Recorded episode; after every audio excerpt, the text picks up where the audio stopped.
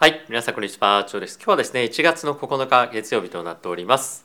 えーもう早いもので2023年も第1週目が終わってしまいましたけれども、えー今週からですね、アメリカの方では決算が出たりですとか、あとは CPI の発表があったりということで、えーかなりマーケットではボラティティが出る、注目されるような週になってくるんじゃないかなというふうに思っております。で、今週はですね、そんな決算、そして CPI に関連するニュースを皆さんと一緒に見ていきたいと思いますし、まあ、あとは、え今週どんなその他にですね、え経済指標の発表があるというところをですね見ていきたいというふうに思っております。で本題に入っていく前なんですが、このチャンネルはですね FXGT 様のスポンサーでお送りをしております。FXGT はですね一つの口座開設するだけで株為替コモディティそして仮想通貨できるプラットフォームとなっておりまして今機械限定で、えー以下のですね概要欄の方からリンク口座開設していただきますとえ口座開設するだけで1万5000円分のですね入金ボーナスが入会金入会か入会ボーナスというものがもらえるようになってますので、えーぜひこの機会をですね使っていただいて、えそういったボーナスを使っていただくですとかあとは入金して入金額に応じて30%もしくは20%の入金額に対してのボーナスに120万円上限でもらえるので、えーぜひですねそういったところをご活用いただきましてえ資産運用に役立てていただけたらなというふうに思っております。はい、ということでまずはこちらのニュースから見ていきましょう。えー今週から始まるアメリカの決算なんですけれども、えーウォール・ストリートがですね少し、えー決算の予想というものを、まあ、引き下げてくるんじゃないかちょっと下がってきてるんじゃないかっていうようなことが、えー今現在言われてはいるんですけれども、まあ、その一つの、えーまあ、要因として、えー今回の決算今回の四半期の決算に関しましては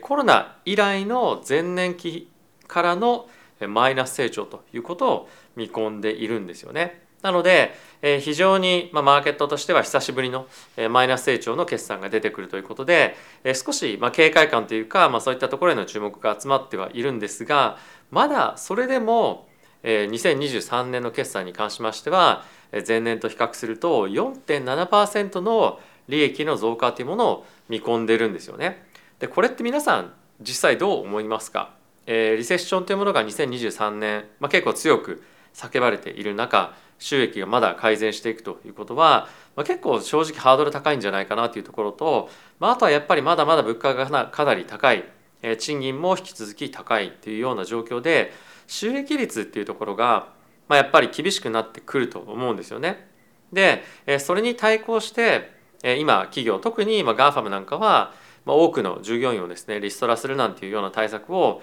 取ってはいるものの、まあ、そんな状況の中えー売上が伸びていくのかもしくは収益率が改善していくのかっていうのは、まあ、どっちを見るかっていうのはあると思うんですけれども最終的には残る利益が増えると見ているのは、まあ、結構今のところまだあのーなんていうんですかね前向きすぎるんじゃないかっていうような声が少しずつこういった記事を中心に出ていますと。じゃあそれはまあ100歩譲ったとして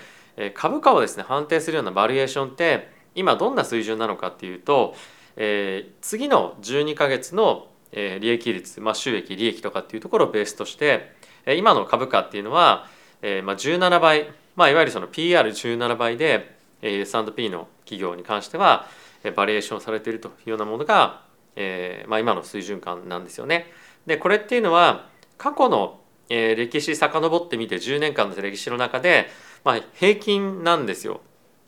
で、えーこの10年間の間の、えー金利っていうものがほぼ、まあ、ゼロだったわけじゃないですか。でこれだけやっぱり金利が上がってきていて、えー物価も上がっているでかつやっぱり利益率っていうものが、えー厳しいでかつ今後、えーさらにリセッションに、まあ、突入していくというふうになっている今ですよ。えー過去の10年と比較してバリエーションが平均値って、まあ、正直印象としてですよ印象として、まあ、高いんじゃないかなと思うんですよね。でかつ PER に関しては、まあ、今17倍ですと。で17倍って正直僕はそんなに安いなというふうに思ってなくて、えー割安だなっていうふうにまあ感じるっていうのはあの歴史的に見てみると大体12倍からまあ15倍ぐらいっていうふうにちょっと言われてはいるんですけれども17倍ってまだそんなに安い水準感ではないと思うんですよね。でやっぱりこの決算っていう観点で見た時バリエーションっていう観点で見た時に、収益がもっと悪化するリスクっていうのは、まあ、結構高いんじゃないかなというふうに思いますし、まあ、これまでの10年間金利がなかった環境から、まあ、今非常に高金利の環境になっている今、これまでの10年と比較して平均のバリエーションっていうのは、まあ、やっぱり少し割高かなというか腑に落ちないなっていうのは、まあ、正直僕としては、えーまあ、感覚としてまあ、あるかなというふうに思っていますと。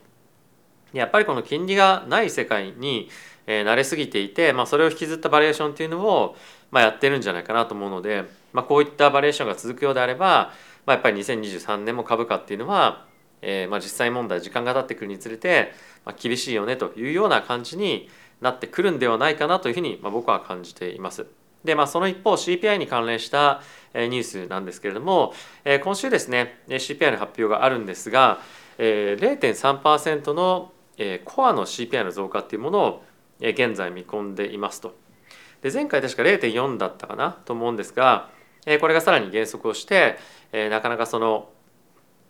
えーまあ、インフレがまあ伸びていないというかもう落ち着いてきているような状況に、まあ、一層近づいていくというところではあるんですがちょっとチャート見てみましょうこれが過去のですね1年間の物価上昇率というところなんですが、まあ、大体1年間の平均がまあ0.4%ぐらいなんですけれども、まあ、それよりも低い伸び率になるというのが今の現在の予測になっていますと。で、えー、おそらくこの0.3%っていうのは他の方々の予想とかっていうのを見てみるとえー、比較的あの低めの予想というか、えーまあ、これまでよりも低めの予想になってると思うんですよね。えー、つまりやっぱりそのインフレが落ち着いてきているというところに対してマーケットは非常にあのコンセンサス的な形で見てきていると。でこれでちょっと怖いなと思うのは決算に関してもあの今の状況って楽観的だなっていうふうに僕は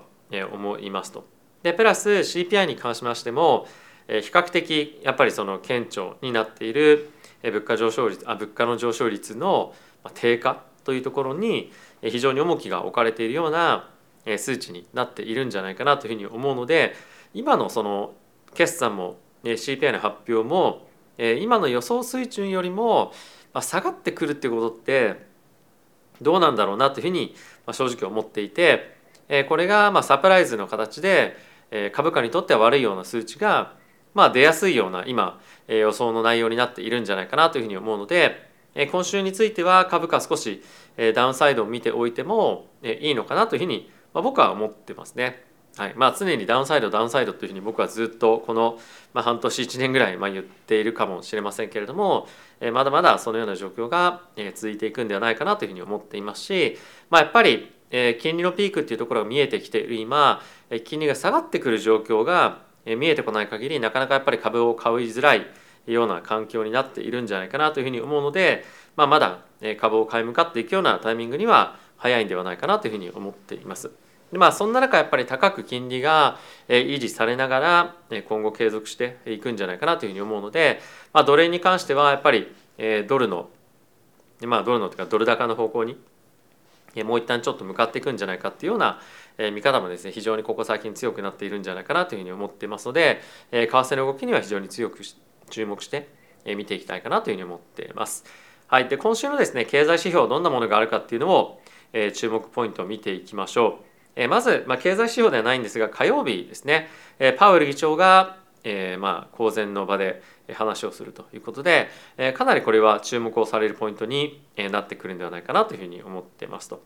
であとはえ木曜日ですね、え、まああの FED の関係者のスピーチっていうのもあるんですけれども、まあ、なんといっても、え CPI の発表特にコア CPI の発表が、えありますと。すいません、えっと、前回ですね、まあ、あの前回の予想が0.3%前回というか今回の予想が0.3%で、え今回の数値が何か出るかですね。はい。でその前回は0.2%だったんですがその前は、え、まあ0.4%とか0.5%ぐらいの水準が出てきているので、まあ、結構やっぱり落ち着いてきている、まあ、水準感っていうのを今現在 CPI ベースでは予想しているというような状況になるかなというふうに思っております。はいまあ、それ以外も結構 FED の関係者っていうものが、え、コメントを話はしたりするんですがあともう一つ結構マーケットで注目をされているのが金曜日に発表がありますミシガンのですね consumer expectation ですかあと consumer sentiment というところになりますね。まあ、この辺りは結構中身注視して見ていくとマーケットのですねえ、まあ民間のですけれどもインフレに対しての予測とかっていうところも出てくるので、え、この辺りは結構重要なポイントになってくるんではないかなというふうに思うので、まあ、火曜日のパウエル議長と木曜日コアインフレそして金曜日のえミシガンのコンスーマーコンフィデンスというところが経済指標経済関連の、えイベントでは、え重要になってくるんではないかなというふうに思っています。はい、ということで、えー、今日は非常に短い動画で、えー、終わろうかなというふうに思っているんですけれども、えー、先日もですね一部、えー、皆さんに対して、まあ、メンバーシップの皆さんに対して、レポートだったりとかそれを翻訳したものっていうのをですね、お送りさせていただいたんですけれども、まあちょっと今回の内容は仮想通貨になってはいるんですが、かなり今後、銀行がですねやっぱり DeFi というふうに言われるような非中央集権的な金融商品金融サービスの提供というところに踏み込んでくると思うのでそういった関連のニュースというのが経済のまああのトラディショナルな経済のニュースとかでも結構取り上げられていくんではないかなというふうに思っていますし、まあ、そういったところの導入がますます増えてくることによって銀行の収益率の改善とかっていうところにも向かっていくので、まあ、長期的にこの DeFi というトピックが非常に重要なんではないかなというふうに思っていますし、まあ、あとやっぱり非常に海外でのニュースを見ていると仮想通貨とかのニュースもですね一般の経済ニュースを見てくる見ているとかなり取り上げられるようになってきているのでやっぱりその仮想通貨関連のニュース暗号資産関連のニュースっていうのは、まあ、全て読まなかったとしても、まあ、重要なポイントはですね見ておいて、えー、損はないんではないかなというふうに思ってますので、え、そういったところもメンバーシップの方では、え、皆さんにお送りをさせていただこうかなというふうに思ってます。はい、ということで皆さん今日も動画ご視聴ありがとうございました。また次回の動画でお会いしましょう。さよなら。